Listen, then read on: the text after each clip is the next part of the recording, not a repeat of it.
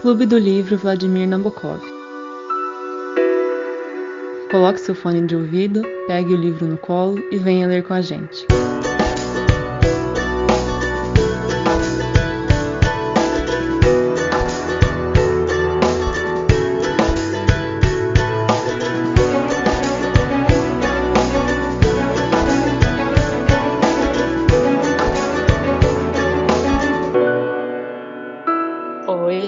Gente, boa noite, boa tarde, sei lá, que horas que vocês estão escutando. A gente vai dar início agora às discussões do quinto dia do livro O Nome da Rosa. É, começando pela prima, eu tenho uma anotação. Quem mais tem alguma coisa? Eu também marquei uma coisinha. Não, na verdade, eu acho que é isso mesmo. Marquei. O meu é mais pro fim do capítulo, então, se você quiser começar. Tá. Então é um capítulo que, essa primeira hora aqui do quinto dia, eles vão falar muito sobre se Cristo era pobre ou não, e como isso deve refletir na realidade da igreja. A gente fica sabendo também um pouquinho melhor aquilo que a gente havia discutido no encontro passado. É por que, que os padres estão ali, os padres ligados ao Papa e os menoritas, enfim, né? Mas o que eu marquei foi um trecho que está nessa discussão e tá assim: se o fiz, errei interrompeu precipitadamente Jerônimo. Não atribuas a, a, a ordem o que pode ter sido uma fraqueza minha. Aí é, eu marquei isso aqui só para a gente sempre pensar, de uma forma sucinta, que a gente não pode, é, pelas pessoas serem corruptas, atribuir essa corrupção à instituição. Então, é sempre lembrar que a cadeira, por exemplo, que um político ocupa, ela é maior do que aquele político em si. Ou que a igreja, e isso vem até no catecismo da igreja católica, ela é maior do que os padres. Então, se os padres erram, a igreja como instituição está além desse erro humano. Porque, sim, a instituição é composta pelo, pelas vontades humanas, pelo agir humano,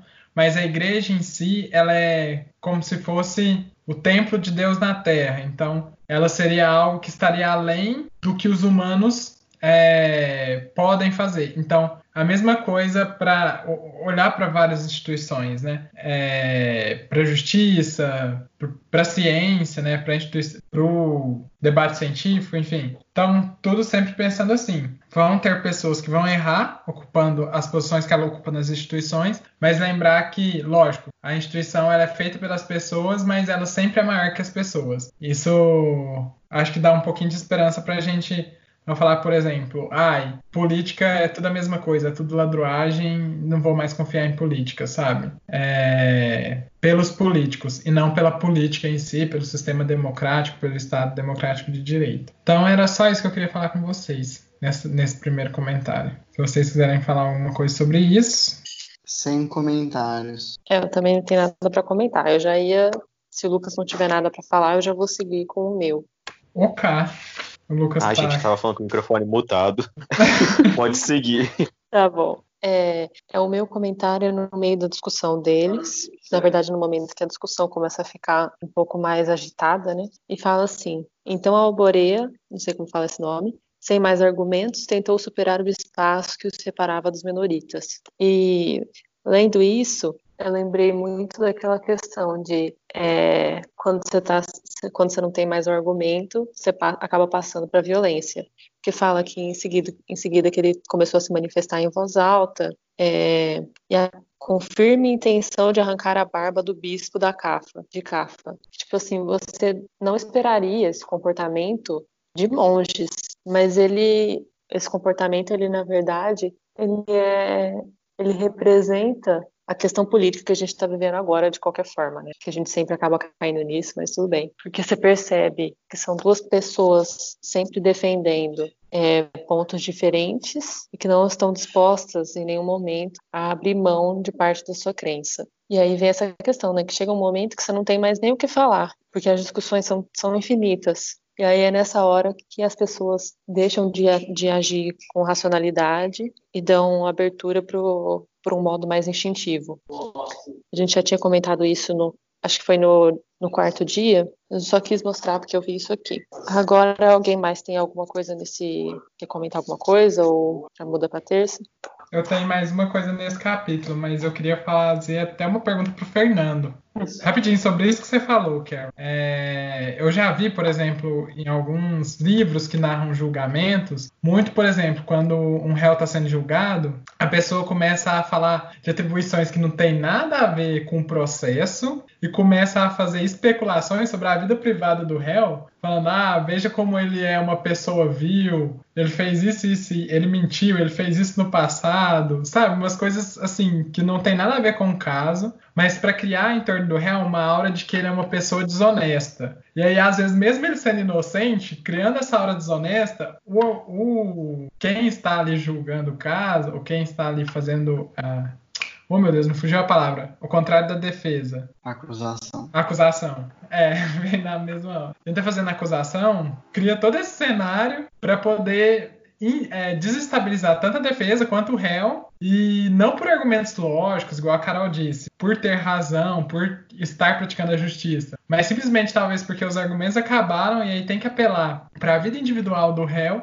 para conseguir tirar alguma argumentação válida dali, sabe? Eu acho isso, eu sei que é uma, talvez uma técnica de argumentação, mas eu acho isso muito sujo, cara. Eu, eu, eu sei que tem a importância, mas eu, sei lá, eu tenho dificuldade para enxergar isso como algo honesto, sabe? Você Tudo bem, se tiver. Fazer.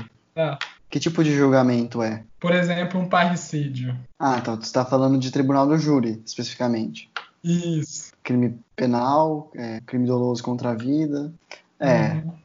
É uma estratégia, assim. Geralmente, não, dificilmente é o único argumento que se precisa ter assim um escopo jurídico. Mas como quem vai votar são leigos, na prática eles usam muito isso, é, de você atacar a pessoa, atacar a família, mostrar o histórico. E assim, tem, é muito legal você pegar trabalhos mais empíricos que eles fazem com o pessoal do tribunal do júri, é, que, tipo assim, tem, ah, eu absolvi porque o cara parecia com meu filho, coisa assim, sabe? que eles falam abertamente. E é bem curioso. E eu vi uma eu não lembro, não tô lembrado o que que era exatamente, mas semestre passado eu tive uma disciplina de direito em inglês e é, tipo assim, lá eles têm júri para muito mais coisa. Júri para caso civil, júri para caso penal, o júri é um, assim, acontece muito mais frequentemente que aqui no nosso, é, no nosso dire no direito brasileiro. E ele é muito criticado, porque apesar de ser uma instituição muito tradicional, tem estatísticas lá que mostram que é, altamente eles erram muito, que são muito influenciados por fatores externos, por classe social,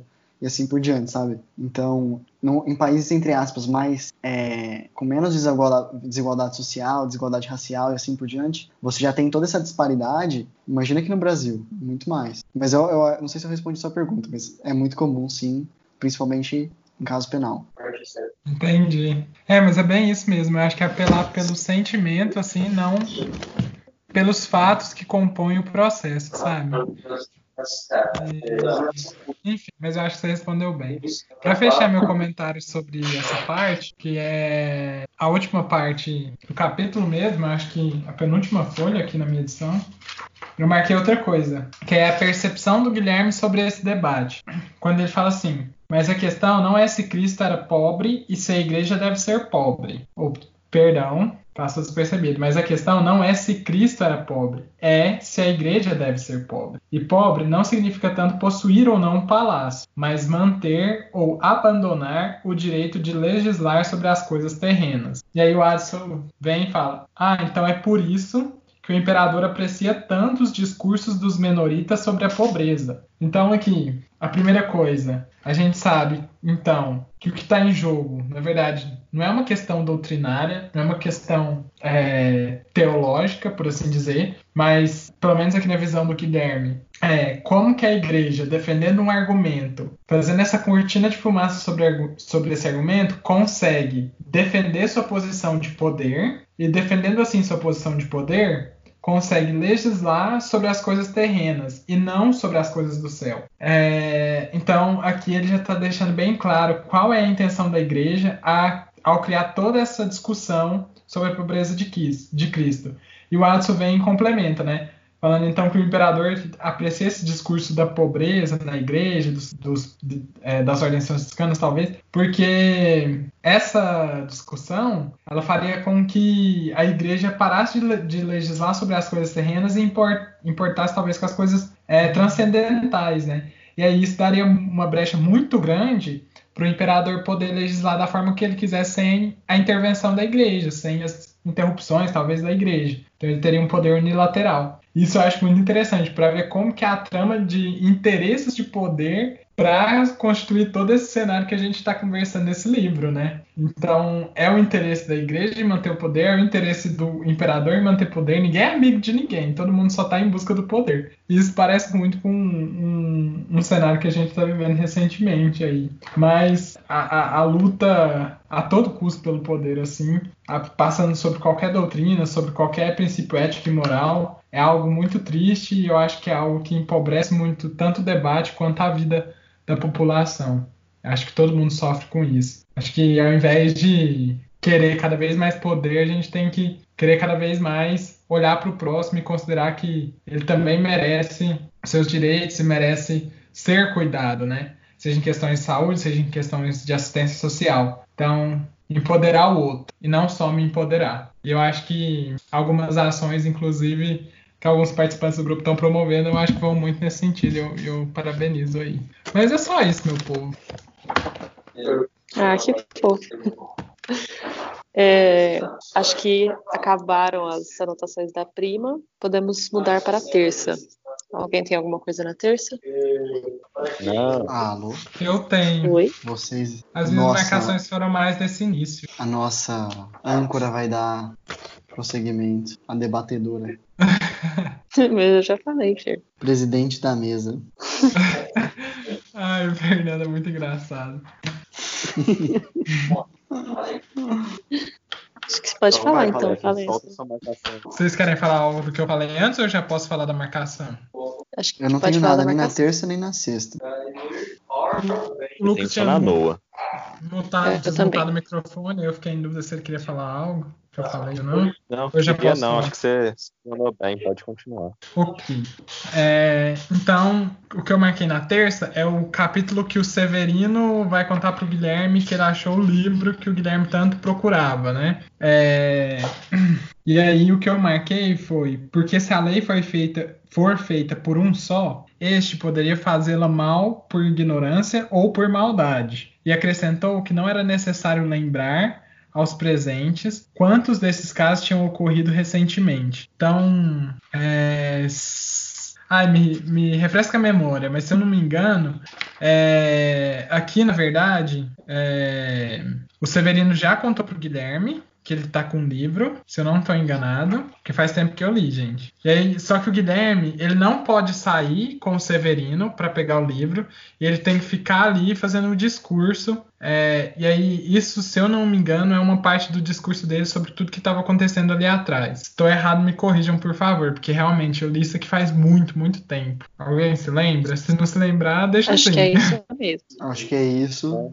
É, ele tá tentando meio que encerrar a discussão, né? Então ele vai falar um negócio, entre aspas, absurdo, que é a democracia representativa. Exatamente. Aí era o meu ponto do debate, porque quando ele fala assim, ó, porque se a lei foi feita por um só, esse poderia fazê-la mal por ignorância ou por maldade. É, e aí depois falou que não seria interessante, é, não era nem necessário lembrar quantas pessoas já tinham feito isso recentemente. E aí aqui vem um, um debate muito importante, que é a coisa gente, que o Fernando até mandou uma figurinha uma vez é, lá no nosso grupo, no WhatsApp, que era é, uma frase assim: montarei um ministério técnico. E aí tinha uma foto que era o, o Bolsonaro, né, no centro, com vários ministros ali do lado, e aí a carinha do Bolsonaro em cada ministro. Ou seja, na verdade, ele não vai montar um, um ministério técnico coisa nenhuma, né? Ele vai interferir em todos os ministérios e querer colocar o dedo em todos os ministérios. Achei muito sagaz aquela, aquela, aquela imagem. É, e é exatamente isso, porque quando você permite que uma só pessoa tenha o poder absoluto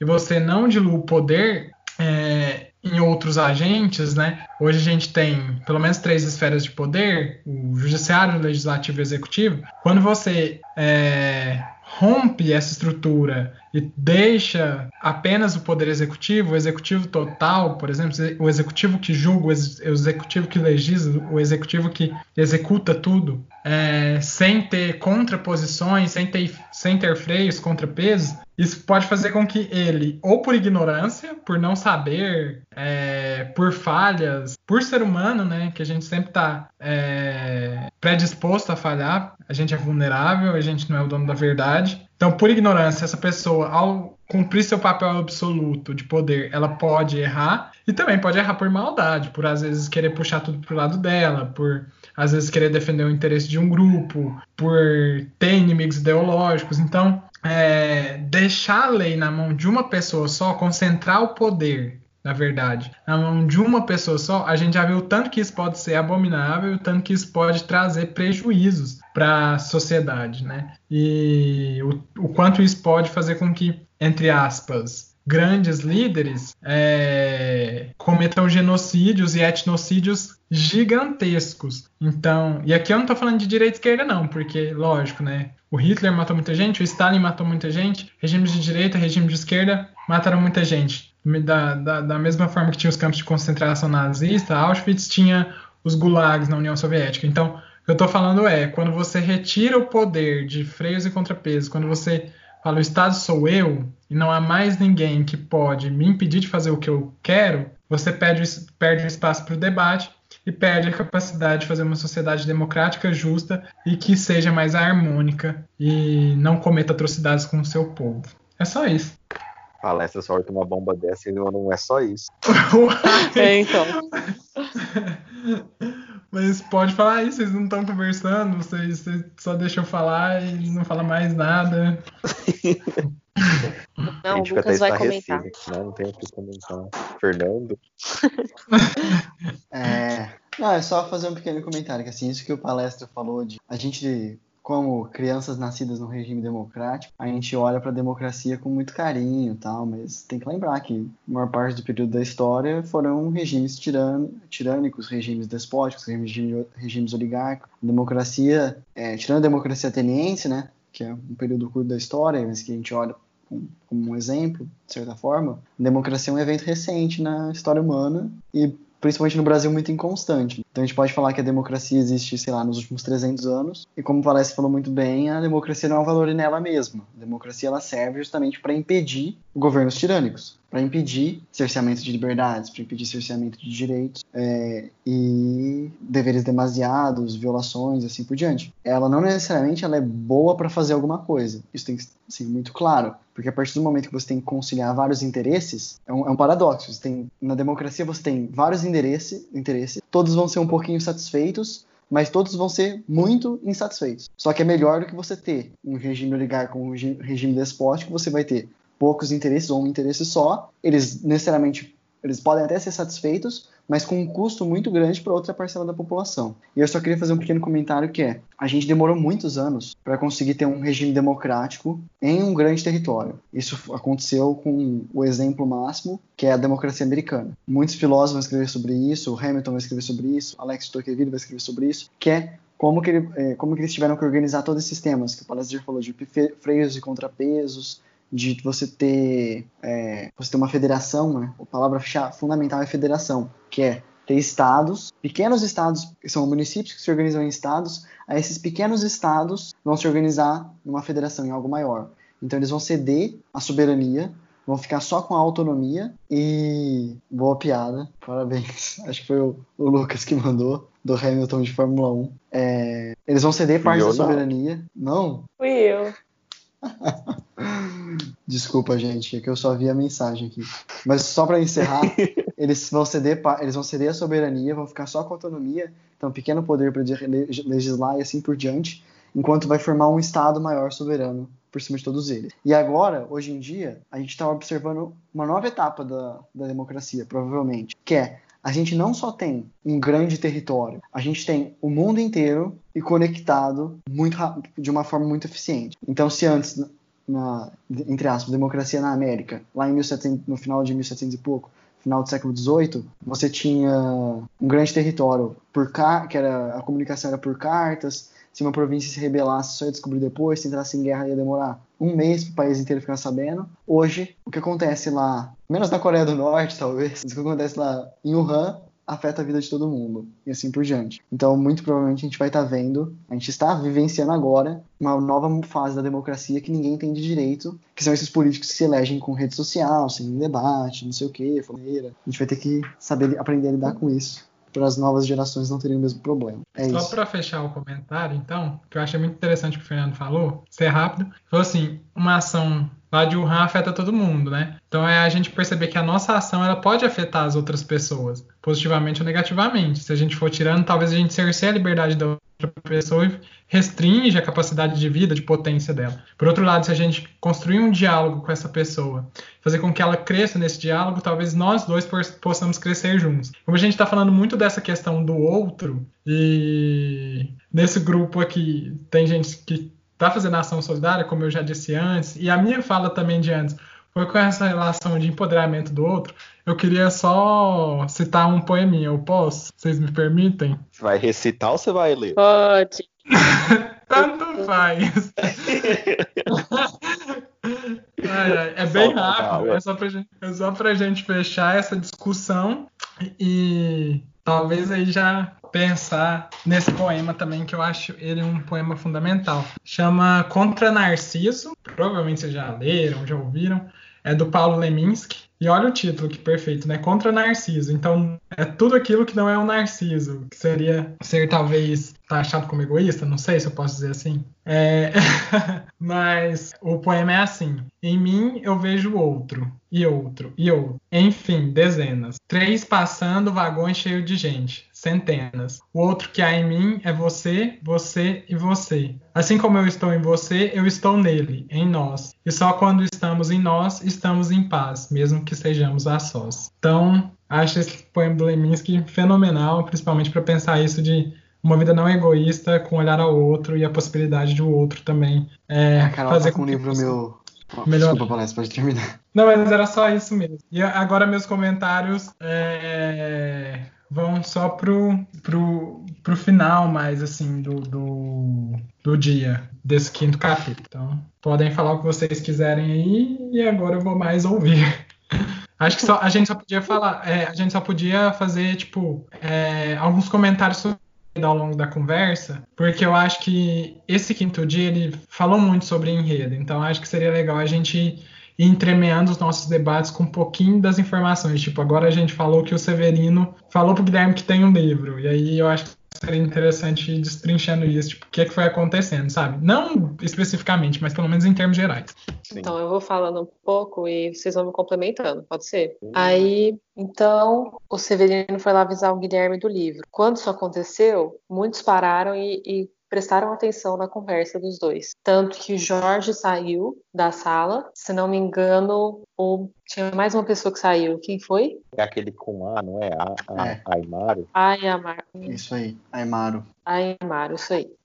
Então, os dois saíram. Aí, o, o Guilherme deu a orientação para o Adso sair atrás do Jorge para não perder ele de vista. Só que aí, assim que o, que o Adso saiu, ele viu que o é, Jorge estava se dirigindo para o edifício, ou seja, não estava indo atrás do Severino, e ele viu que o, o celeiro, não era celeireiro, estava indo atrás do hospital. Aí o Adso resolveu deixar de seguir o Jorge e começar a seguir o celeireiro. É, tá, tinha muita acho que neblina nesse dia, como ele fala que estava um dia meio frio, meio nublado. E aí, por conta, por ter seguido o celeireiro, ele acabou desistindo de ir atrás do hospital. Achando que estava tudo bem, o Adson voltou para trás para se encontrar de volta com o Guilherme. Aí passa um tempo, eles o, os monges continuam discutindo até que os arqueiros que estavam lá é, vigiando as pessoas na abadia em nome do Bernardo Gui, chegaram lá para falar que, o, que tinham pegado o assassino.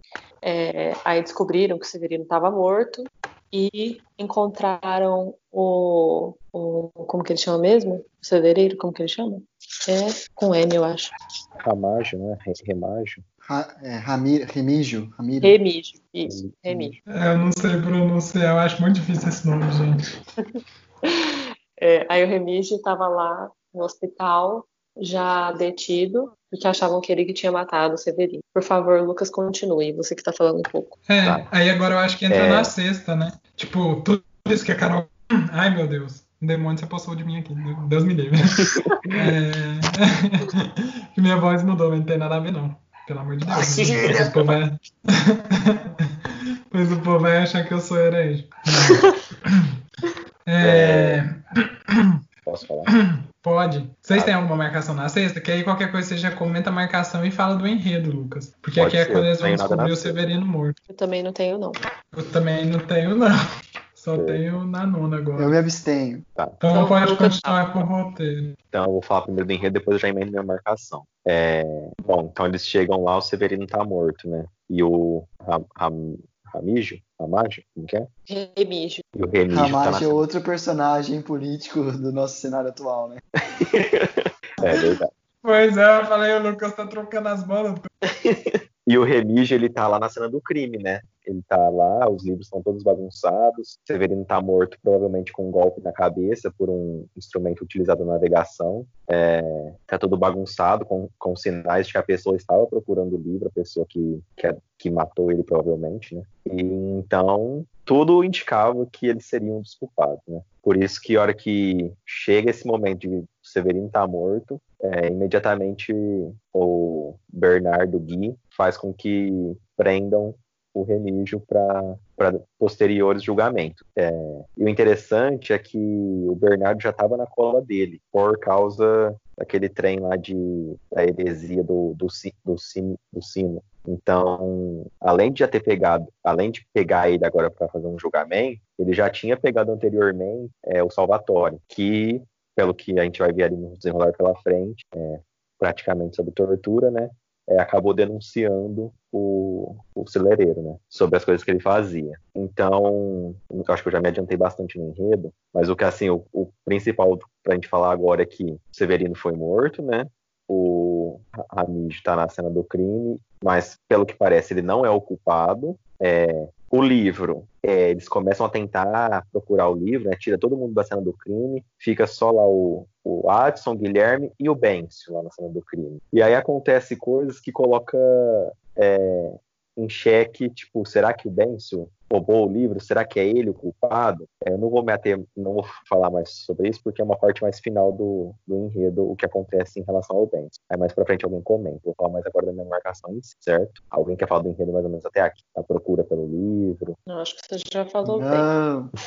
Então eu vou comentar sobre minha marcação, talvez é a mesma que vocês tenham marcado na Noa. É uma que fala assim, ó. Mas não basta trocar de hábito para apagar da alma a torpe... da alma a torpeza da depravação herética. É, eu marquei essa frase porque é um pensamento desse tipo é mais ou menos o que acontece quando uma pessoa não, é, não aceita, é, eu posso dizer, não aceita, tipo assim, não é redenção, mas não aceita, tipo, que uma pessoa mudou depois de ter passado pela punição que ela deveria passar. Então, por exemplo, uma pessoa, sei lá, é, roubou, então ela foi presa. Mas se uma parcela da sociedade não dá uma, uma nova oportunidade para essa pessoa, é, não bastou ele, ele pagar pelo que fez, ou seja, como ele fala que trocar o hábito, é, não vai apagar para algumas pessoas a depravação herética dele. Então eu marquei para a gente refletir sobre isso. O quão prejudicial é, né? A pessoa, tipo assim, errou, sabe que errou, tá pagando por isso, mas muitas vezes ela não vai ter nunca mais uma, tipo, uma boa oportunidade, nunca mais vai ter, tipo, esse retorno, porque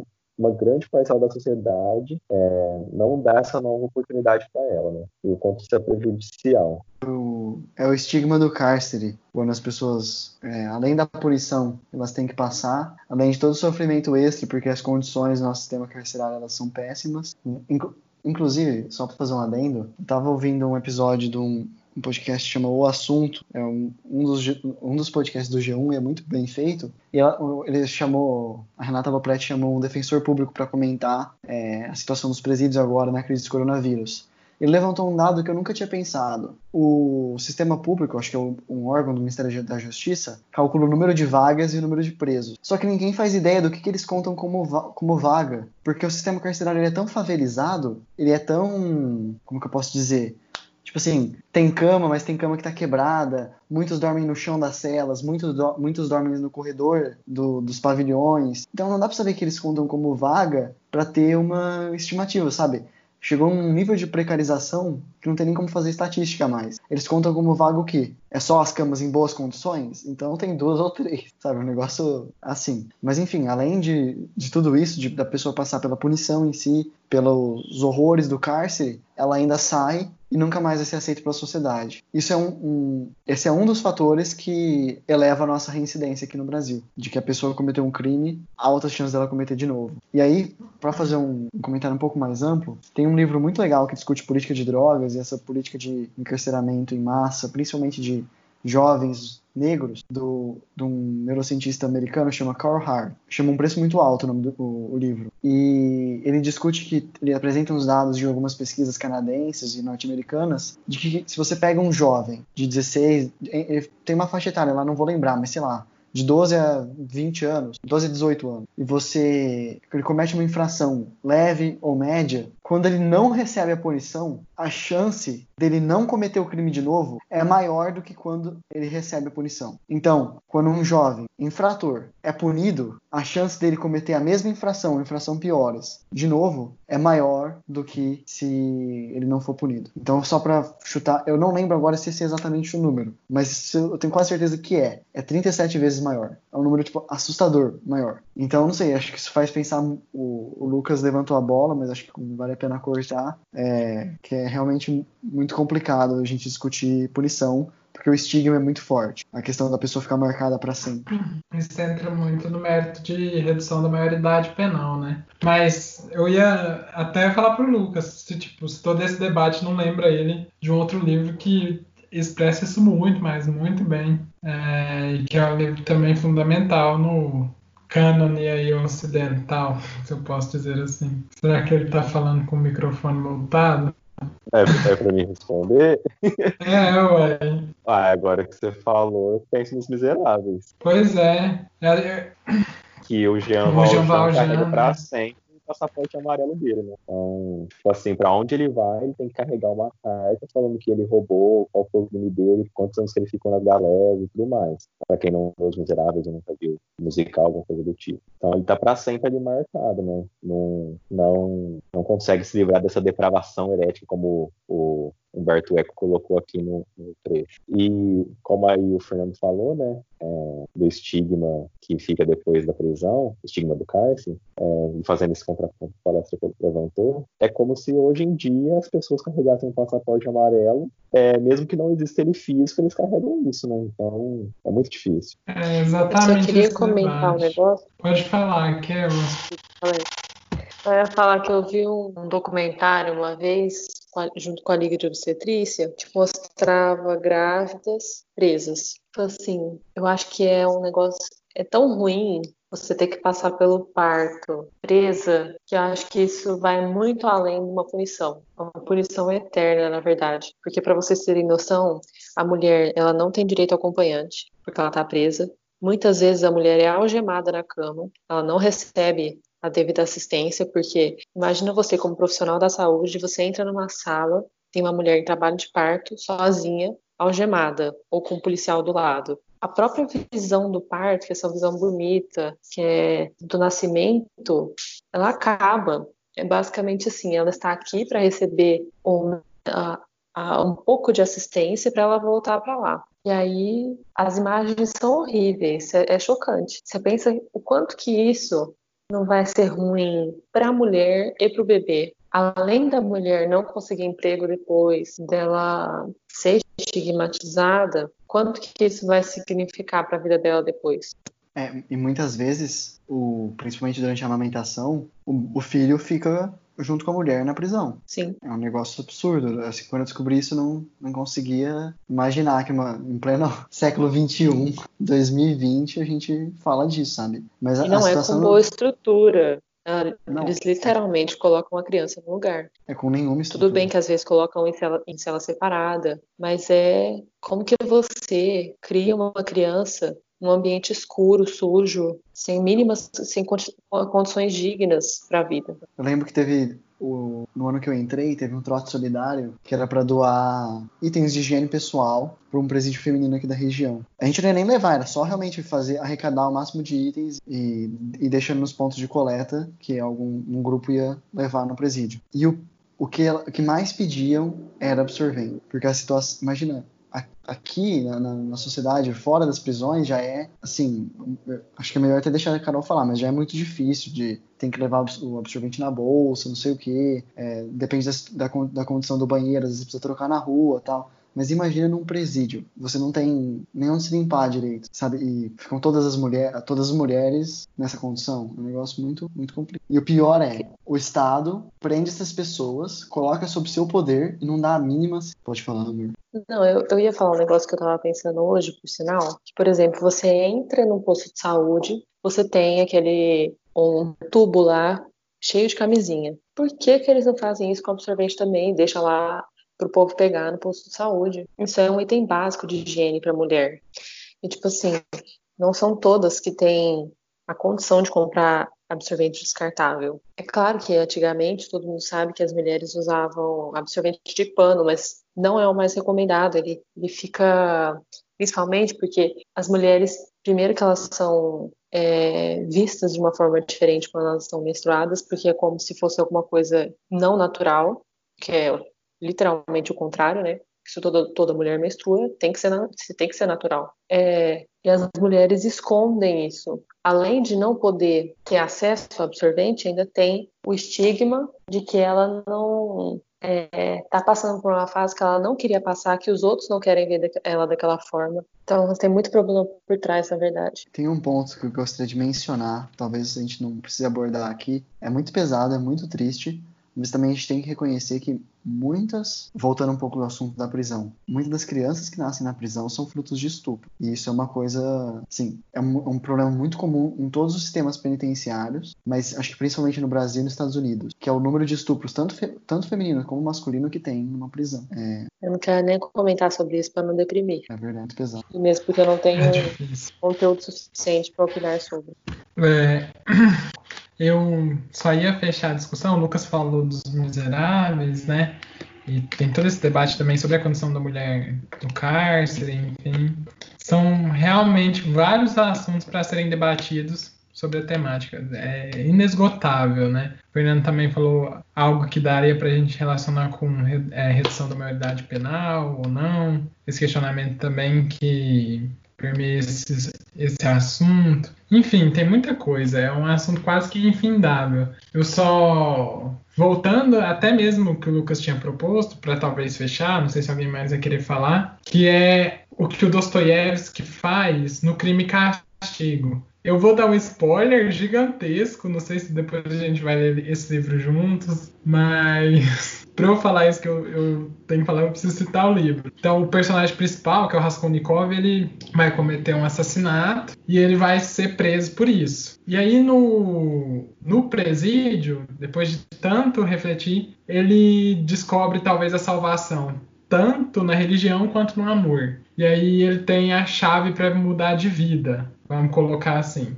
de um aspecto geral e de uma das leituras que pode ter da obra, porque existem múltiplas interpretações, né? E eu acho que para mim uma mensagem que desde quando eu li, lógico, é um livro muito denso, tem muita coisa para discutir, mas uma mensagem que ficou muito marcada em mim é: o nosso erro não é definitivo. A gente pode mudar sempre. A gente tem essa capacidade. Então, não é porque uma pessoa cometeu algo é, ruim no passado que ela não vai ter a capacidade de mudar e se tornar alguém melhor no futuro. Nenhum crime marca, nos marca para sempre. É... Então, assim, isso eu acho fundamental na obra e eu acho que não deve haver esse estigma perpétuo, porque nós somos seres que nos arrependemos, nos reconciliamos, somos capazes de, é, em muitos casos, enxergar o erro e querer mudar. Às vezes falta assistência social para mudar, às vezes falta é, condições de vida para mudar, mas falar que uma pessoa que cometeu um crime é para sempre um criminoso, eu acho isso talvez algo indevido. Mas era só isso mesmo, gente. Eu tenho uma marcação, não é a mesma que o Lucas fez. Eu não sei se a marcação de vocês é essa aqui, que o Lucas tinha feito na nona. Mas eu tenho uma depois. Eu, eu tenho, tenho, também. também. Quem quer começar então?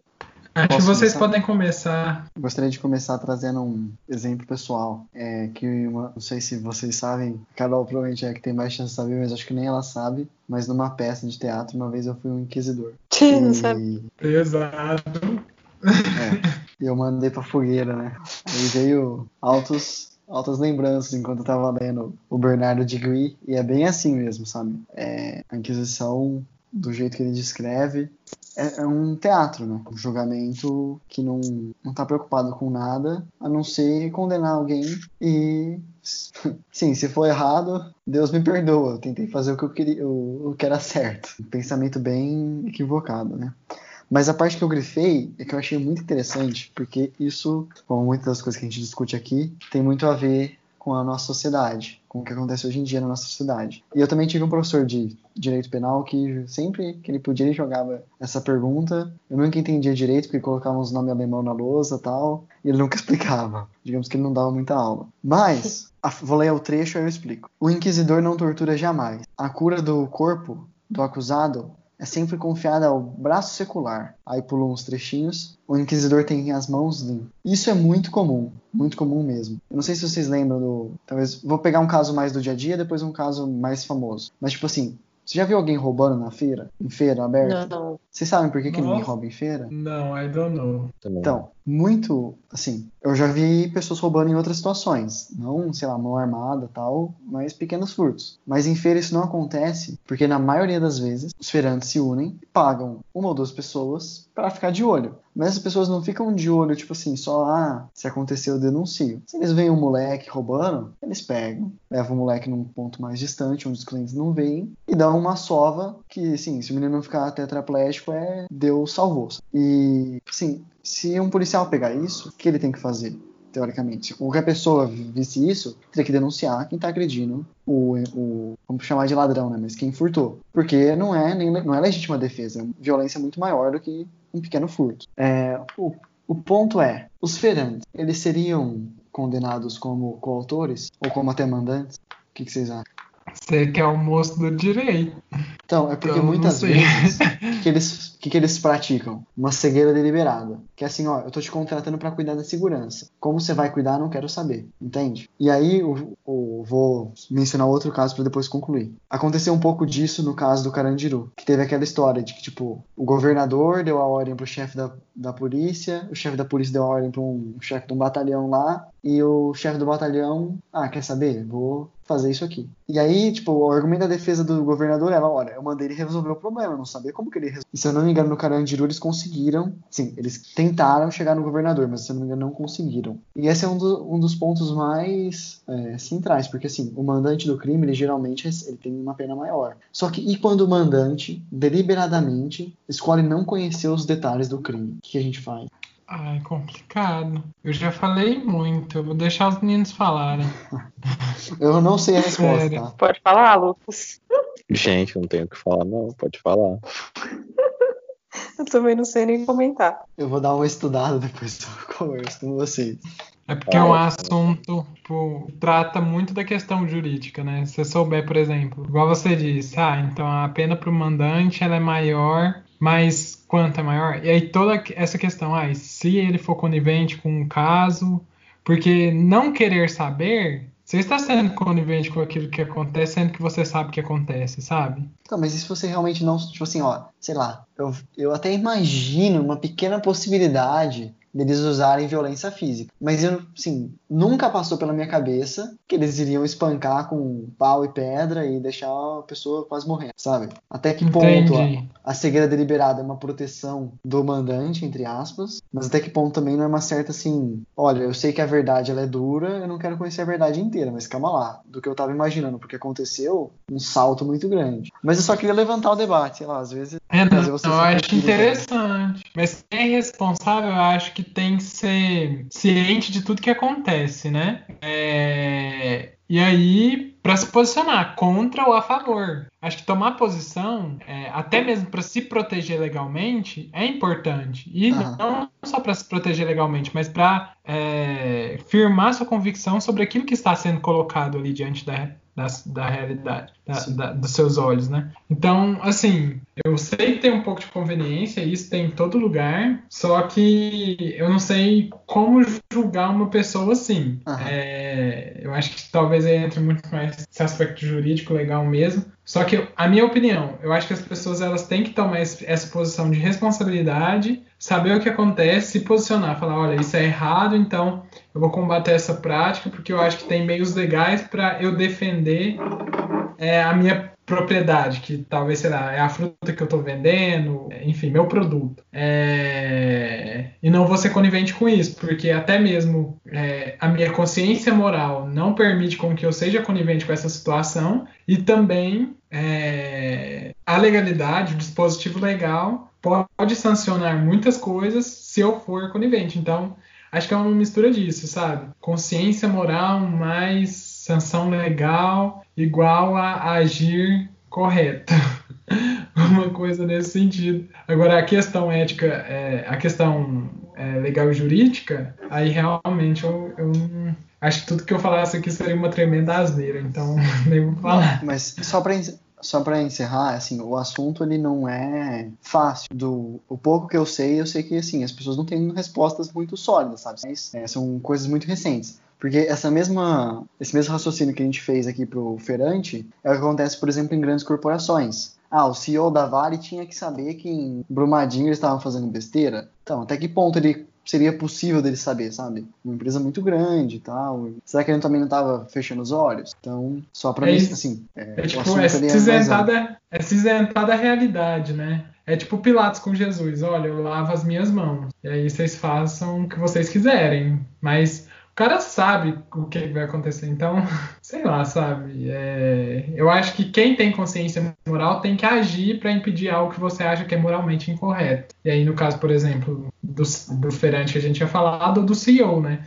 Falar, olha, eu vou fiscalizar porque, além de ter responsabilidade legal com a população e com o Estado, eu também tenho que ter responsabilidade moral. Então, eu tenho que preservar tanto a natureza e explorá-la de forma sustentável, quanto é, garantir é, qualidade de vida para as pessoas que vão morar ali perto, né? E aí eu acho que empresas que, pre, que prezam por isso, elas também dão certo. Empresas que não exploram a todo custo o meio ambiente ou os trabalhadores, elas também podem dar certo. Então, é ter esse cuidado, sabe? Eu sei que uma hora fica gigantesca e não dá para fiscalizar tudo, mas ter pelo menos um meio indireto de contato para saber mais ou menos o que acontece e saber que não é tão atroz assim, sei lá, não sei. Eu não Essa é sei, é eu não sou empresário para saber, tô brincando. É, mas pode ter gente que, que vai falar, não, não dá para ter uma empresa sustentável, você vai quebrar. Nunca fiz administração na minha vida, tem que estudar, reconheço minha ignorância. Mas eu acho que deve ter sim é, exemplos de empresas que é,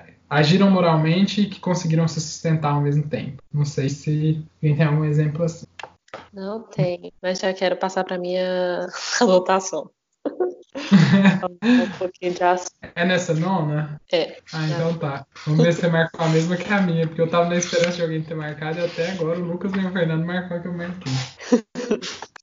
então vamos lá. Na verdade, eu, eu grifei duas frases e eu vou conversar sobre as duas. Então a primeira vai ser, acho que é o Guilherme falando, ou não, não é o Guilherme falando, não. É o Bernardo falando sobre os métodos que a igreja usa para matar os hereges. Uma das providências que esse procedimento reconhece ao ímpio é justamente que a morte seja saboreada e esperada, mas não chegue antes que a confissão tenha sido plena e voluntária, purificadora. Aí eu fiquei pensando, né? A que momento, é, em que momento que essa confissão foi voluntária? Porque você percebe que no início é, o Remígio ele está tentando é, se manter calado, ele está tentando jogar o jogo com o Bernardo para se safar. Não para se safar, mas para não levar esse fim horrível que ele vai acabar levando no final das contas. E aí vem outra frase que eu vou citar, que eu acho que é do Guilherme. Isso é do Guilherme. Sob tortura ou ameaçado de tortura, um homem não só diz aquilo que fez, mas também aquilo que desejaria fazer, ainda que não soubesse. E aí eu queria lembrar que o Salvatore, por exemplo, ele realmente foi torturado. É visível que ele foi torturado.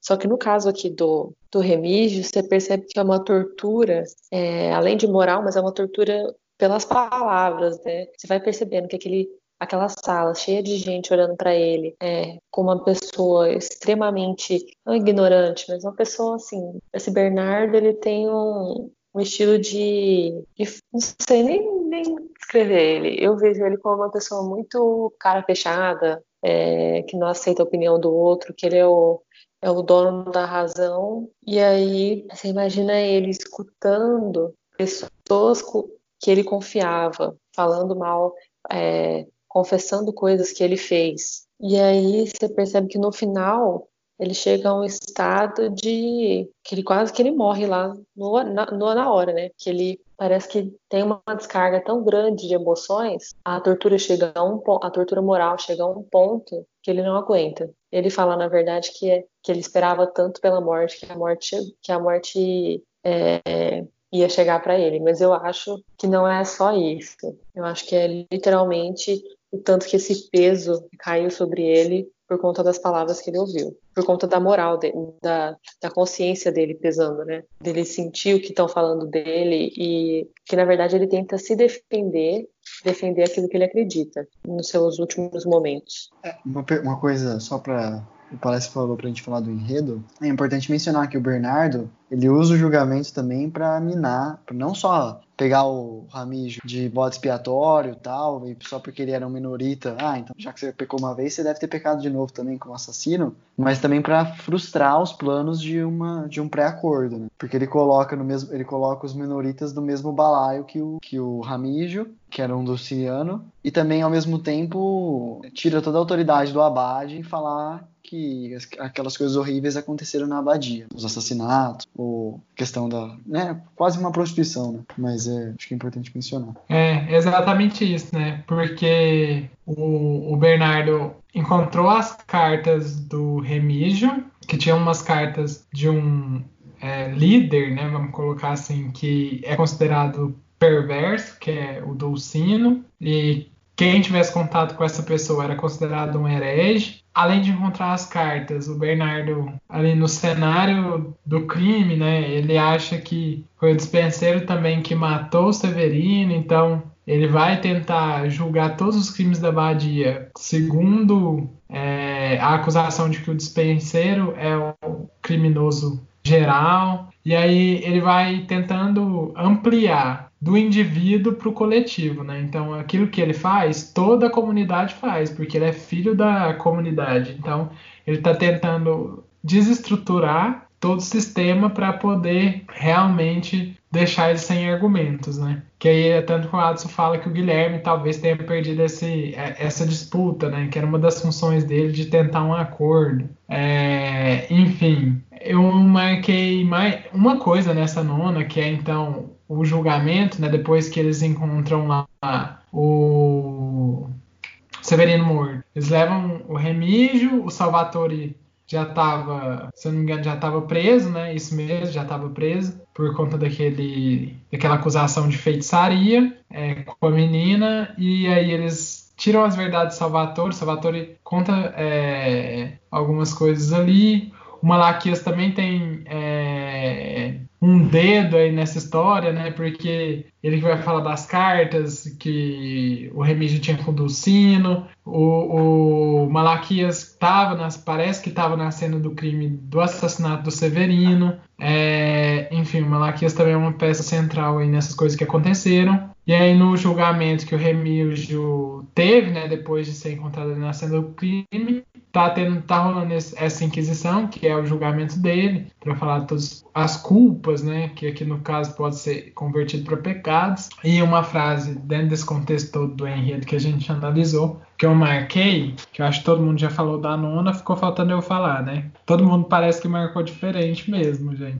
Aconteceu. É, eu marquei uma frase assim: e aí eu queria estender a pergunta para vocês. Eu não vou nem falar, eu vou falar a frase e vou deixar para vocês a pergunta. É, a frase é assim: Por que nos reprovais se, para estabelecermos a justiça e a felicidade, precisamos derramar um pouco de sangue. Não sei se vocês viram um, um vídeo do Bolsonaro muito antigo já, sim, é, acho que é de 99, 98, mas ele já era deputado e ele falando assim que para consertar o Brasil tinha que matar pelo menos uns 30 mil, fazer um trabalho que o regime militar não fez. Que morresse inocente ali não teria problema para ele. É, iria morrer, mas precisava limpar o Brasil. Então ele traz essa fala dizendo que talvez aí teria justiça e felicidade na nação. E aí talvez esse projeto dele lá de, sei lá, final do século XX para cá, esteja se concretizando agora, né? Com tanto de morte que está tendo no Brasil e ele parece que toma uma postura omissa. Eu queria saber de vocês, realmente, para estabelecer, estabelecer justiça e felicidade, precisa derramar um pouquinho de sangue, dá para construir isso de uma forma diferente. E para poder pensar também a política segundo Maquiavel ou uma política não anti-maquiavélica, mas que também toma outros rumos que não a destruição de alguns para o benefício de todos. Não sei se eu posso dizer assim. Não, não nesse sentido, mas é, não tão utilitária também, sabe? E é que quando eu falo utilitário, eu falo de utilidade, falo do utilitarismo. Que algumas vezes você precisa é, cometer algumas ações que façam o menor número de sofrimento para o menor número de pessoas possíveis. É, teria como sair disso ou seria só isso mesmo? As ações deveriam ser baseadas nisso e às vezes você teria que derramar um pouco de sangue, mas a menor quantidade de sangue possível para que tudo desse certo, sabe? Eu sempre me, me questiono isso. Só para então. Eu sei que eu falaria pouco, eu só vou dar um exemplo e aí vocês podem trabalhar em cima desse exemplo. Por exemplo, é, e a gente discutiu isso nas aulas de instituição jurídica. Você tem uma pessoa que precisa muito de um remédio, ela teve uma doença rara e não tem tratamento, ou só tem um remédio para curar a doença dela. E o remédio é muito caro, ela vai ter que judicializar para conseguir o remédio e essa judicialização vai tirar o dinheiro orçamentário que a Secretaria de Saúde teria para suprir o município durante um ano, talvez. Então, tudo em nome de uma pessoa. E aí seria melhor deixar essa pessoa sem remédio, deixar essa pessoa adoecida e talvez morrer, ou é, dar o remédio para essa pessoa e minar o orçamento, onerar o Estado e fazer com que milhões de pessoas que precisassem de tratamento de saúde é, ficassem na mão. Então esse é um debate. Ah, eu abro, eu abro mão de um para beneficiar muitos ou não, não deva, todo mundo é igual, todo mundo deve receber tratamento, a pessoa que ficou adoecida não foi culpa dela, às vezes ela teve um câncer, ela não teve como escolher a doença, e aí eu vou deixar de tratar. Então é isso que eu também queria levantar com esse debate. Eu não sei se eu fui claro, mas espero ter sido. Eu só ia falar que eu vou me abster, porque para limpar o país, Deus me perdoe, mas quem tinha que morrer é a Antamor, né? Porque, digamos, criar um desfavor para a sociedade como um todo. Acabei meu comentário. Ai, Carol, ela é muito. ela é muito legal. Ai, mas enfim. Nossa, você só levantou questão difícil, meu querido. Uai, mas é dilema ético mesmo que eu quero discutir aqui. Se fosse fácil, não precisava do palestra, né? Tô brincando. Nossa, muito difícil pensar Você quer falar forma. primeiro, Lucas? Não, pode falar, tô pensando, tô tentando refletir ainda. Olha, eu tenho uma, um ponto de vista que foi mudando ao longo do tempo, talvez ele mude daqui pra frente. Mas quando eu tava no ensino médio, quando eu entrei na faculdade, eu pensava muito que, tipo, as mudanças tinham que ser pacíficas, sabe? Você tinha que ganhar por meio do voto, não sei o quê. Mas eu vejo tantas falhas no nosso. Principalmente. Não na. na como que eu posso dizer? Não na democracia é, como método, mas na, na forma de democracia que a gente tem hoje no Brasil, em vários países do mundo, que tem muitas falhas e que a gente não está tendo capacidade de corrigir, aí eu acho que o único jeito é apelar para revolução armada mesmo. Tô brincando. Mas eu não sei, eu acho que precisa de um pouco de a agressividade, ela faz parte do jogo não democrático, mas do jogo político. Ela serve tanto para desestabilizar como para voltar à estabilidade democrática. O que eu quero dizer? Vou pegar um exemplo muito polêmico e depois um mais Gente, polêmico ainda. Se, o, se, algum membro do governo pegar esses áudios nossos pra escutar, eles vão achar que a gente é guerrilheiro de esquerda. É, então. Porque ainda mais com isso que o Fernando tá falando. Se tiver um golpe militar, a gente tá na... colocando esses episódios na internet. Deve ter algum membro da Abin ouvindo a gente falando essas asneiras. Exatamente. Aí quando instalarem a junta militar lá em Uberaba e aqui em Ribeirão, a gente vai apanhar de tomar jato de. É, e me ouvindo falando que tem que matar o presidente. eu não acho isso, eu deixo bem claro aqui que eu não acho isso. Também deixo claro. Eu também não, Deus viu, gente? Eu, eu também, oi, presidente, eu amo o presidente. Não, tipo assim, eu não sou uma pessoa violenta, eu provavelmente nunca faria isso, mas eu falando como um terceiro analisando a situação, sabe? Meio que me colocando aqui num ponto de um cientista político com uma formação muito precária. Mas, tipo assim, na ditadura militar aqui no Brasil, pegando um exemplo razoavelmente recente, você tinha as agressões do governo você teve agressões constantes da sociedade contra o governo até o sistema voltar, entre aspas, ao equilíbrio, que foi a volta da. Não, não vou falar nem, nem é, democracia, mas do Estado de Direito, para usar um termo mais jurídico e menos político. É, e aí, se você pensar hoje, recentemente, você tem um pequeno grupo organizado, que eu vou chamar aqui carinhosamente de bolsonaristas, que eles não são muito numerosos, eles não são muito poderosos, mas por eles estarem organizados e concisos, eles conseguem fazer com que os interesses deles prevaleçam sobre o, sobre o bem comum, tá? E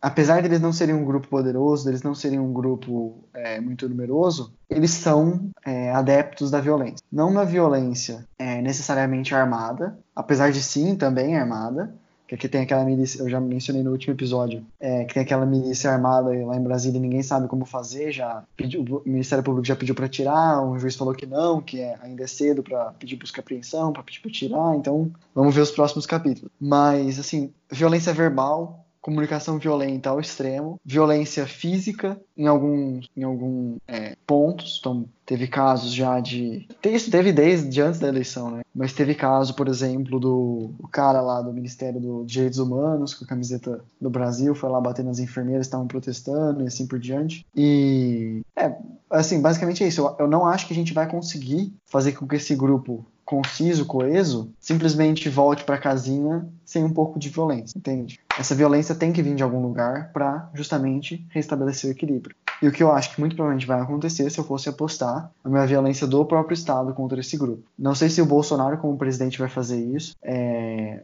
Mas sim, tem vários outros, entre aspas, micro-chefes de poderes que conseguiriam fazer isso. E eu não estou falando que isso é positivo, tá? Para mim isso é como se fosse um efeito colateral do sistema que a gente criou, do sistema cheio de falhas. E que enquanto a gente não encontrar uma forma de corrigir que esse primeiro espírito de violência apareça, coibir esse primeiro espírito de violência logo quando ele nasce e deixar crescer famoso dar, dar palco para maluco falar, para maluco dançar. Enquanto a gente continuar fazendo isso, vai precisar sim de uma outra, um outro, uma outra força violência, de uma outra força violenta, mesma intensidade, sentido contrário, para suprimir. Não sei se eu fui muito longe, mas espero Basicamente, ser... o Fernando falou tem que descer o pau nos fascistas.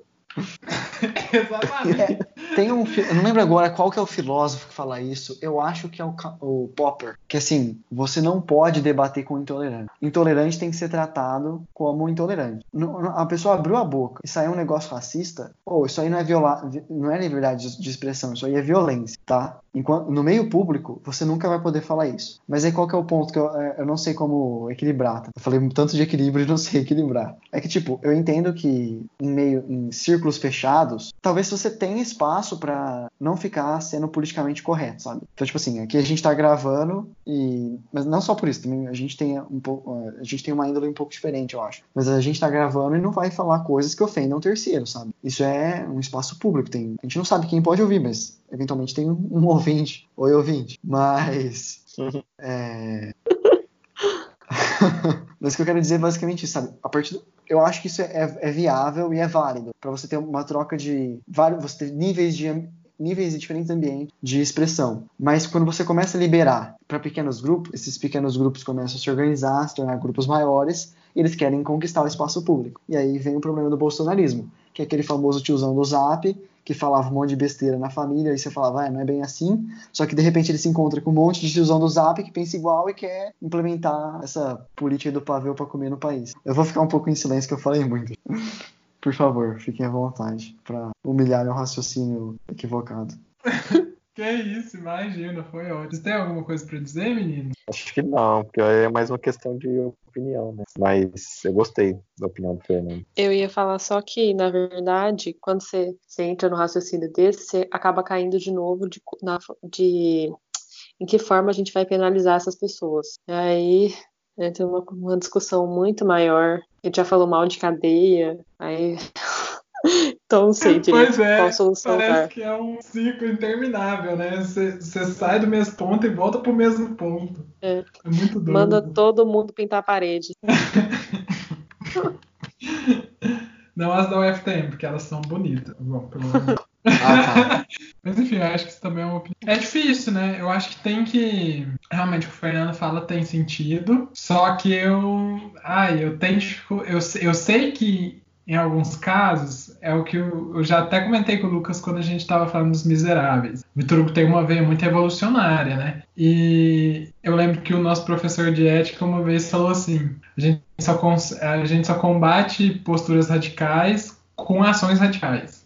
Então, assim, eu entendo, só que eu sou uma pessoa, como que eu vou dizer? Não sei se eu sou do politicamente. É, eu acho que eu sou mais peace and love mesmo, assim. Eu, eu, não, eu, eu não sei se é por conta da influência de um pouco da, da escola de Frankfurt, da não violência, enfim. Mas eu acho que as coisas por meio do, do tentativa do diálogo e do estabelecimento de consenso seria melhor. Só que, com quem não quer conversar, com quem não quer respeitar as regras do discurso, com quem não quer ouvir o outro, aí realmente fica difícil estabelecer um debate. Então eu fico meio que, tipo assim, como que a gente vai estabelecer um consenso sendo que uma pessoa quer impor? Aí eu, sabe, eu fico meio que sem saída. E aí a única saída que eu encontro é essa que o Fernando falou. Então.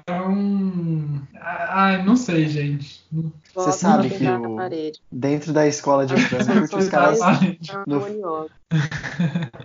Pode falar, Ferdinando. Não, eu vou. Assim, já que eu já falei bastante, eu já vou pegar e emendar com o meu último comentário e aí eu encerro minha, minha participação. Tá. Mas, assim, só para comentar o que você tinha falado da escola de Frankfurt, é que o grupo de intelectuais que a gente entende como escola de Frankfurt, eles, ele, digamos assim, acabou, porque os caras entraram em treta muito pessoal, né? Eu, uma vez eu escutei uma história, tem Ai, ai. eu acho que eu já comentei com vocês, um liberal brasileiro, o Melchior, João não sei o que, Melchior, depois vocês procuram. É ele que, ele que foi o primeiro intelectual do mundo a usar o termo escola de Frankfurt para se referir aos intelectuais da escola de Frankfurt. E o, o cara, o biógrafo dele estava comentando que o Adorno, uma vez em um, um protesto, ele era diretor de uma, da- uma das faculdades, de um, dos, de- um dos departamentos de uma universidade alemã que não sei o nome. E aí ele chama a, a polícia para intervir nesse protesto, que eles iam destruir o instituto deles. E eu não lembro se é o, Marcu, o Marcuse, mas um, um dos outros intelectuais da escola de Frankfurt, tipo, racha com o Adorno, porque fala, olha, isso aqui vai contra tudo que a gente prega, sabe? A gente prega o diálogo, não sei o que, e você pega e me manda por isso descer o cacete em estudante. Eu não mando, ele fala, o que ele fala é tipo assim, ó, eu não mando, a defesa dele, de uma forma indireta, é, eu não mandei descer o cacete no estudante. Eles iam destruir o instituto, eu chamei a polícia pra resolver. Eles foram lá e resolveram batendo. Eu não esperava isso. Mas aí, só pra fechar, é que assim, o que eu falei de violência e tal, eu nunca participei de um protesto. Eu nunca, eu acho que eu nunca participaria, tipo, sei lá, tirando o panelaço. Porque eu enxergo que a gente é usado como massa de manobra. Sempre tem algum poderoso que vai lucrar com as atitudes daquele que põe a cara a tapa, tá? E pra fechar, vou fechar com uma frase do grande Guilherme de Baskerville, que ele fala assim pro Atos: Os grandes cães, o Papa e o Imperador, para fazer as pazes, passarão por cima dos corpos dos cães menores que se pegaram a serviço dele. Resumindo, fica bolsonarista, petista e os outros grupos aqui brigando, e tem sempre alguém maior levando vantagem, coordenando o poder. É aquela história do. Você tem estados que entram em guerra, ficam anos em guerra, tipo Coreia do Sul e Coreia do Norte, morre não sei quanta, quantos por cento da população de cada um deles para chegar agora. Ah, agora a gente tem um acordo de paz, tô feliz de novo e a vida continua. Tchau, gente. Só queria comentar que esse Ferdinando é o cara zoeiro do grupo. Ai, gente, mas alguém tem alguma anotação? Eu tenho, mas eu não quero comentar nada sobre ela, só quero citar. Eu acho que alguém tinha que só terminar essa parte do enredo mesmo. Tipo, o que, que acontece depois do julgamento? O Lucas falou que no final tem que falar sobre o Bêncio, né? Enfim, essas coisas mesmo. Vou eu vou falar. só. Tá, antes do Lucas falar o enredo, porque é- eu sempre gostei muito do Lucas pra falar de enredo. Eu acho que o Lucas é um bom contador de história. É, eu só vou falar a, a última frase que eu marquei, que, que é uma frase assim: O amor verdadeiro deseja o bem do ser amado. É, eu acho que essa frase é muito bonita e eu acho que ela vale a pena ser frisada. Então, amor verdadeiro, desejo bem de ser amado. Pode ir lá, Lucas. É, então, continuar o enredo, né? Contar, terminar de contar. Bom, é, com o Ramiro sendo pego, Salvatore fazendo a delação dele, e todo aquele auê, é, cabe mencionar que o Guilherme aconselha o Bertino a fugir, né? Embora, porque o, o Bernardo Gui faz um discurso que dá a entender que ele também seria um possível alvo, né? Futuramente. Então o Bertino vai. Mas voltando em si a, a, ao foco principal, né? Que é a morte do Severino, o Benço ficou ali ajudando o Guilherme e o Adson a verificar os livros, se eles encontravam alguma coisa em grego, né? Porque até então eles pensavam que o livro teria que ser em grego por conta do, do manuscrito que eles acharam lá do Venâncio. Então, eles estavam procurando algo em grego. E aí tem um momento que o Watson pega um manuscrito em árabe e pergunta se, é, se era grego, acho que é uma coisa assim. E aí o Guilherme até dá uma zombada ali, ah, tipo, seu tolo, isso aqui é árabe, não sei o quê. É, eu não entendo, mas eu sei identificar que é árabe. E aí o Benson dá uma risada, é, que até então eles pensavam que ele estava rindo da situação, mas depois eles vão perceber que talvez não, talvez era um, um outro tipo de risada, né? uma risada mais calculista. É, bom, conclusão, eles não encontram tal livro, eles pensam que a pessoa que roubou o livro já tenha saído com ele, mas depois o Guilherme começa a fazer uma reflexão sobre o que, que o Severino tinha dito do livro. E aí ele falou que a palavra principal é que tipo, o livro era estranho, um livro estranho. E aí ele começou a pensar o que, que seria estranho para o Severino. Aí ele começa a pensar, ah, ele é um homem é, que conhece tal coisa, então isso não poderia ser estranho. Ele chega à conclusão de que grego não seria estranho para ele, mas que árabe seria estranho. Então, é, o livro em si que eles estavam procurando não necessariamente teria que ser em árabe, mas eles pode, ele poderia estar numa compilação, é, não necessariamente teria que estar em grego, mas ele poderia estar numa compilação. É, então poderia ser páginas é, escritas em outra língua, né, que talvez estão pensando que seja árabe, que estaria colocado no meio de um livro. E aí um livro que seria estranho seria um livro que começasse numa língua, depois passasse para outra e para outra, que possivelmente era aquele compilado, aquele encadernado que eles acharam. O Bencio viu que eles acharam, só que eles não tinham ideia que era aquilo ainda. É, no final, o Ben se confessa que realmente pegou o volume, né, depois que, eles, é, depois que eles saíram, mas que agora nada mais poderia fazer porque ele estava sendo iniciado para ser um dos bibliotecários, né, para ajudar o Malaquias. Então, tipo assim, já, já temos a prova cabal de que sim, tem um livro, esse livro tem um segredo, e esse segredo é o que está envolvido na morte das pessoas, porque provavelmente eles não estão querendo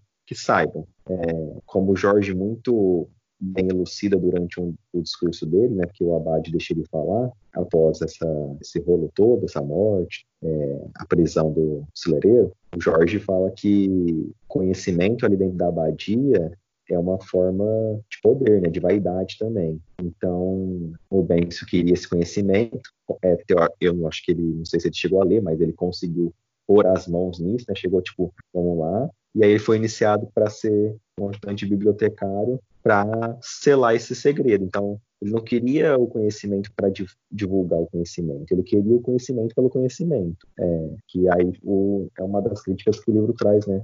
Que não leva a lugar algum de si. Alguém tem alguma coisa mais para comentar do?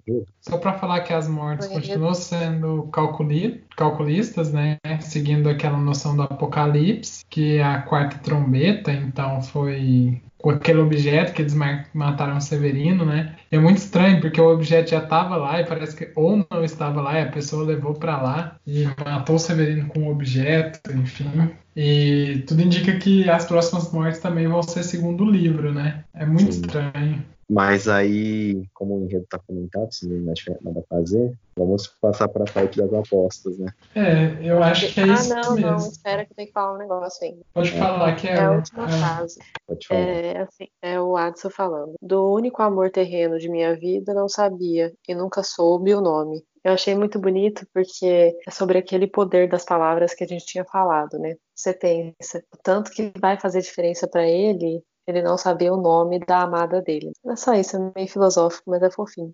Sim. É muito importante, porque o capítulo, quando se inicia, ele faz aquela breve descrição depois da hora, né? E fala, e quando o Adson descobre a importância do nome próprio. Então ele queria saber o nome, o nome da, da menina para ele poder guardar com ele, né?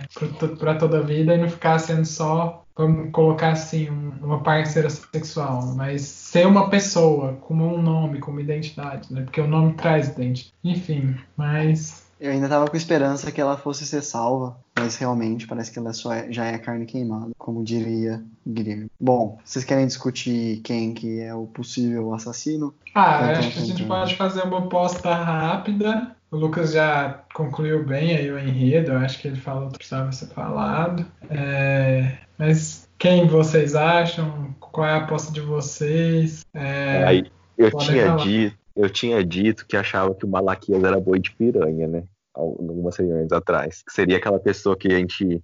Que, que o autor colocaria pra gente pensar que é, mas que dá muitos indícios que é. Só que, nossa, ele, ele age muito estranho. Então minha suspeita tá nele agora. Eu também. Na verdade, eu tô ele, entre ele e o Bencio ainda. Mas o Bencio parece que ele é só o assim- curiosão. Então, o fato do Ben ter falado, ah, eu peguei o livro, já não indica que ele seja o. o- Ele é muito inocente, assassino. né? É, tipo assim, parecia que ele só tava querendo estar por dentro do que tá acontecendo, sabe? Mas não é ele que tá matando. Sim, o Malaquias, Eu ele, quero ele fazer é um- sombrio, né? Sim, Eu Malaquias. quero fazer um nossa. comentário, Lá vem, Fernando, com spoiler. mas eu não sei, eu tenho medo de dar um spoiler. Mas é que Ele já já- tá na reta final do livro, Ixi. cuidado. Não, O Fernando vai falar que a gente já falou quem é o assassino. Não, eu só, quero- não, eu só vou falar assim, ó. é, tá, vai, eu vou entregar um- uma pessoa que não é, mas é só porque, assim, é um, realmente um chute meu do que vai acontecer no próximo capítulo. Porque se eu fosse chutar quem que é o próximo a morrer, eu, acho chutaria é no eu também. Porque tá na cara que ele vai morrer, sabe? Sim. ele é muito burro. Ele- Mas se ele tá muito- morrer, vai reforçar a hipótese do Malaquias. Mas eu, eu já eu não tenho sei duas- eu tenho três hipóteses. né? Uma que eu falei em off pra vocês, que eu ainda não vou falar aqui porque eu acho que é muita loucura, mas eu ainda permaneço também. Outra que é o, o Abade, porque eu nunca vou desistir dos meus sonhos. Eu acho que o Abade tem que ser o assassino. Desde o primeiro encontro eu defendi isso, vou continuar defendendo só por essa questão mesmo. E outro cara, tipo assim, eu acho muito estranho, nada a ver, é o Jorge, cara. Eu, eu acho, tipo assim, ele fica pagando ceguinho. É, eu acho que ele é muito esperto, na verdade. É, esse discurso que ele fez aqui no final do dia, falando de tudo, citando Apocalipse, eu posso estar muito errado. Mas ainda, ainda assim, o Abad eu acho que ele tá muito neutro. Mesmo que, tipo, ele não. Mesmo que ele não seja o assassino, eu acho que ele não deveria agir da forma como ele tá agindo. Não sei. Então, sim, ainda continuo achando que é ele. Mas desconfio do Jorge também. O Bencio, Enquanto- Tem quando, aquele discurso dele. aquele discurso dele é. Pode nada a ver, né? Tipo assim, sei lá, Sim. eu achei. Mas do jeito que o Guilherme descreve, o Guilherme Watson, né? é, falam e descreve o Jorge, parece que o Jorge é um caquético que não daria conta de fazer essas coisas. Eu também acho. Então, mas eu acho que. Eu, acho- ah, não sei, gente. Eu. Sei lá. Parece que, tipo assim, além de cego, ele, é, ele tipo, não teria força suficiente, sabe? Não teria capacidade pra fazer, mas não sei. É, Ah, ah, não sei, gente. É, por é, enquanto, é. minha suspeita tá no Malaquias mesmo. Eu, eu não sei, porque às vezes ele pode usar o veneno, enfraquecer a pessoa, deixar a pessoa meio grog, assim, ir lá e fazer o crime, sabe? Ah, é, é, Então, o spoiler que eu tenho é que eu sei como que o veneno atua, eu sei como que é. Ah, é muito triste saber essas coisas. Odeio spoiler. Eu acho que eles iam falar do veneno antes e até agora eles não falaram, né? Então eles devem falar mesmo nos, ou no sexto dia ou no sétimo dia.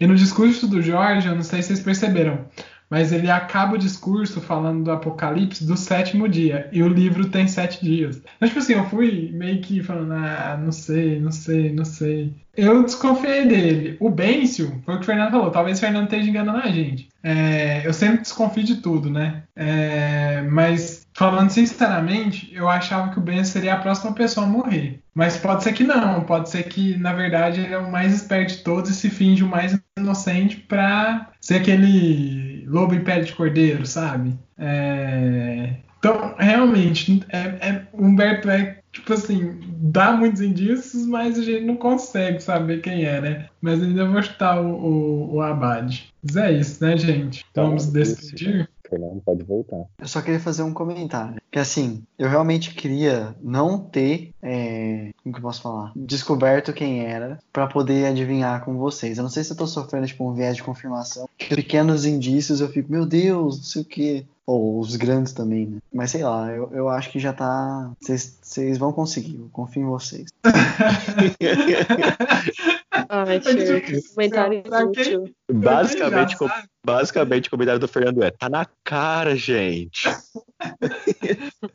pra quem já sabe, olha com um olhar diferente, né? Pra, é, claro, tudo, eu tô sensibilizado pra tudo que vai na direção dessa pessoa, sabe? Ou dessas pessoas. Fer, não fala mais nada, Fer. É, ai, gente, muito difícil, sério, mas vou continuar com essa opinião. Lucas Malaquias, Carol, você falou que vai de Malaquias também, né? Sim. Da incerteza. Mas é isso então, fechamos por hoje, né? Sim. Fechamos, gente. Vamos Preciso tchau. dormir. Então, Vamos. Tchau. tchau. Tchau. Tchau, ouvintes.